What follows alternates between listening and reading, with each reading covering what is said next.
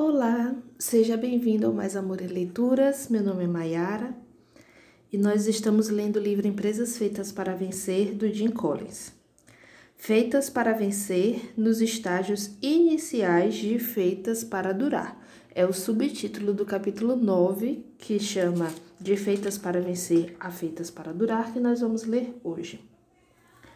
Analisando em retrospectiva o estudo conduzido para o livro Feitas para Durar, parece que as empresas excelentes e duradouras passaram de fato por um processo de construção e ruptura, seguindo o modelo das empresas feitas para vencer durante os anos de sua formação. Vejamos, por exemplo, o padrão volante, construção, ruptura da Walmart. A maioria das pessoas acha que Sam Walton simplesmente explodiu dentro do cenário com sua ideia visionária de uma loja rural de varejo com preço baixo e atingiu o ponto de ruptura quase no começo das atividades da empresa. Mas nada poderia estar mais longe da verdade. Sam Walton entrou no mercado em 1945 com uma única loja e só abriu sua segunda loja sete anos depois o Walton foi crescendo gradualmente, passo a passo, a cada guinada do volante, até que o conceito do porco-espinho, baseado na ideia de grandes mercados de preço baixo, surgiu com um passo natural na evolução. Em meados da década de 1960, o Walton levou 25 anos para, a partir daquela primeira loja, chegar a uma rede de 38 Walmarts. Depois, de 1970 ao ano de 2000, a Walmart chegou ao ponto de ruptura e explodiu, chegando a mais de 3 mil lojas e uma receita superior a 150 bilhões. Sim, bilhões. Igualzinho à história da galinha que saiu do ovo já crescida, que contamos no capítulo sobre o volante. A Walmart já tinha incubado há décadas antes do ovo se quebrar, como escreveu o próprio Sam Walton. De alguma forma, ao longo dos anos, as pessoas ficaram com a impressão de que o Walmart foi simplesmente uma ideia brilhante que se transformou em sucesso instantâneo. No entanto, foi um produto de tudo o que vínhamos fazendo desde 1945 e, como todos os sucessos instantâneos, vinha sendo preparado há cerca de 20 anos. Se existe um exemplo um exemplo clássico de construção gradual que levou a um conceito de porco-espinho seguido de um ímpeto de ruptura no volante, esse é o caso da Walmart. A única diferença é que Sam Walton seguiu o modelo na qualidade de empresário que começou uma empresa excelente a partir do zero, e não na pele de um CEO que transformou uma empresa boa e estabelecida numa empresa excelente. Mas a ideia básica é a mesma. A HP é um outro ótimo exemplo da atuação das ideias extraídas das empresas feitas para vencer nos estágios de formação de uma empresa feita para durar.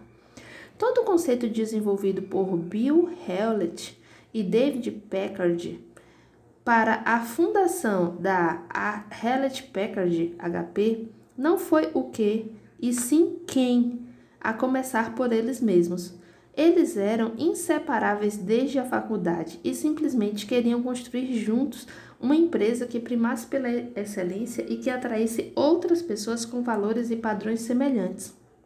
A ata da sua primeira reunião de fundação, em 23 de agosto de 1937, começou com a declaração de que eles iriam projetar, fabricar e vender produtos nos campos de engenharia elétrica definidos dessa forma ampla.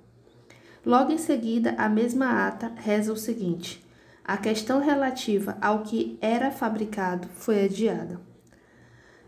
Hewlett Packard bateram a cabeça durante meses tentando pensar em alguma coisa, qualquer coisa. Pensaram em transmissores para barcos, instrumentos para controles de ar-condicionado, aparelhos médicos, amplificadores, o que você puder imaginar. Construíram sensores eletrônicos para pistas de boliche, relógios para telescópio e um bambolê eletrônico que dava choque para ajudar pessoas obesas a perder peso. Na verdade, nos primórdios não importava o que a empresa fabricasse, desde que o produto representasse uma combinação técnica e permitisse que Hewlett Packard construíssem uma empresa juntos ao, ao lado de pessoas dotadas da mesma mentalidade. Esse foi o início fundamental no melhor estilo, primeiro quem, depois o que. Depois, enquanto a, enquanto a HP crescia, eles permaneciam fiéis ao princípio original do primeiro quem.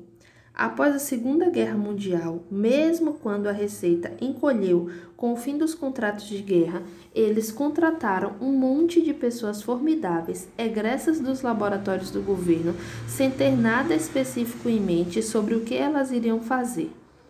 Vale lembrar a Lei Packard, que citamos no capítulo 3. Nenhuma empresa pode aumentar sua receita de forma constante mais rapidamente do que sua capacidade de recrutar as pessoas certas em número suficiente para implementar esse crescimento e ainda se tornar uma empresa excelente. Hewlett e Packard viveram e respiraram esse conceito, e sempre que a oportunidade se apresentava, tratavam de conseguir um superávit de grandes talentos. Ambos eram consumados líderes de nível 5 primeiro como empresários e depois como responsáveis pela construção de uma empresa que prima pela excelência.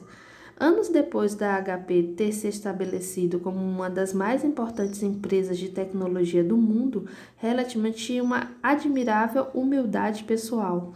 Em 1978, o vice-presidente Barney Oliver escreveu, numa carta de recomendação ao Conselho Founders Board do IAAA, Embora nosso sucesso tenha sido recompensador, ele não estragou os nossos fundadores. Recentemente, numa reunião do conselho diretor, Hellat comentou: Olha, a gente cresceu porque o setor cresceu. Tivemos muita sorte por estarmos sentados bem na ponta quando o foguete decolou. Não merecemos nem um pouquinho de crédito. Apenas um minuto de silêncio para todo mundo dirigir, digerir esse humilde comentário.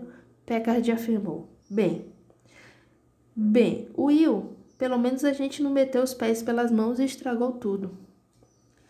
Pouco antes de sua morte, tive a oportunidade de conhecer Dave Packard. Apesar de ter sido um dos primeiros bilionários autodidatas do Vale do Silício, ele ainda viveu na mesma casinha pequena que ele e sua esposa construíram em 1957, com vista para um pomar simples. A cozinha apertada, com seu piso gasto de linóleo, e a sala de jantar mobiliada com simplicidade, falava por um homem que não precisava de símbolos materiais para aclamar aos quatro ventos. Sou um bilionário. Sou importante. Sou bem-sucedido. Sua ideia de diversão, afirma Bill Terry, que trabalhou com Packard durante 36 anos, era reunir amigos para erguer uma casa de arame farpado.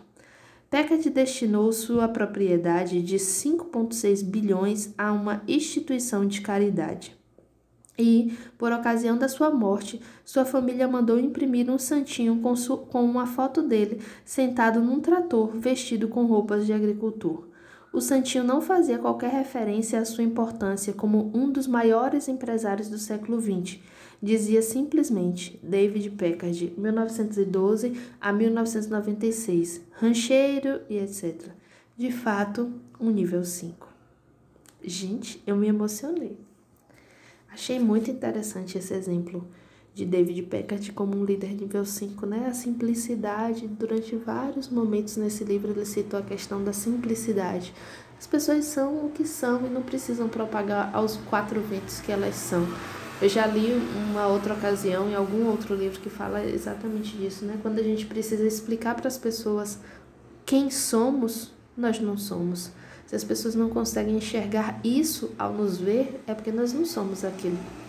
E são de fato pessoas simples, mas que conseguiram alcançar uma liderança de nível 5 e levar as empresas ao alto padrão de sucesso. Fantástico! Vou fazer minhas anotações, sugiro a você fazer as suas também. A gente se encontra na nossa próxima leitura. Grande abraço!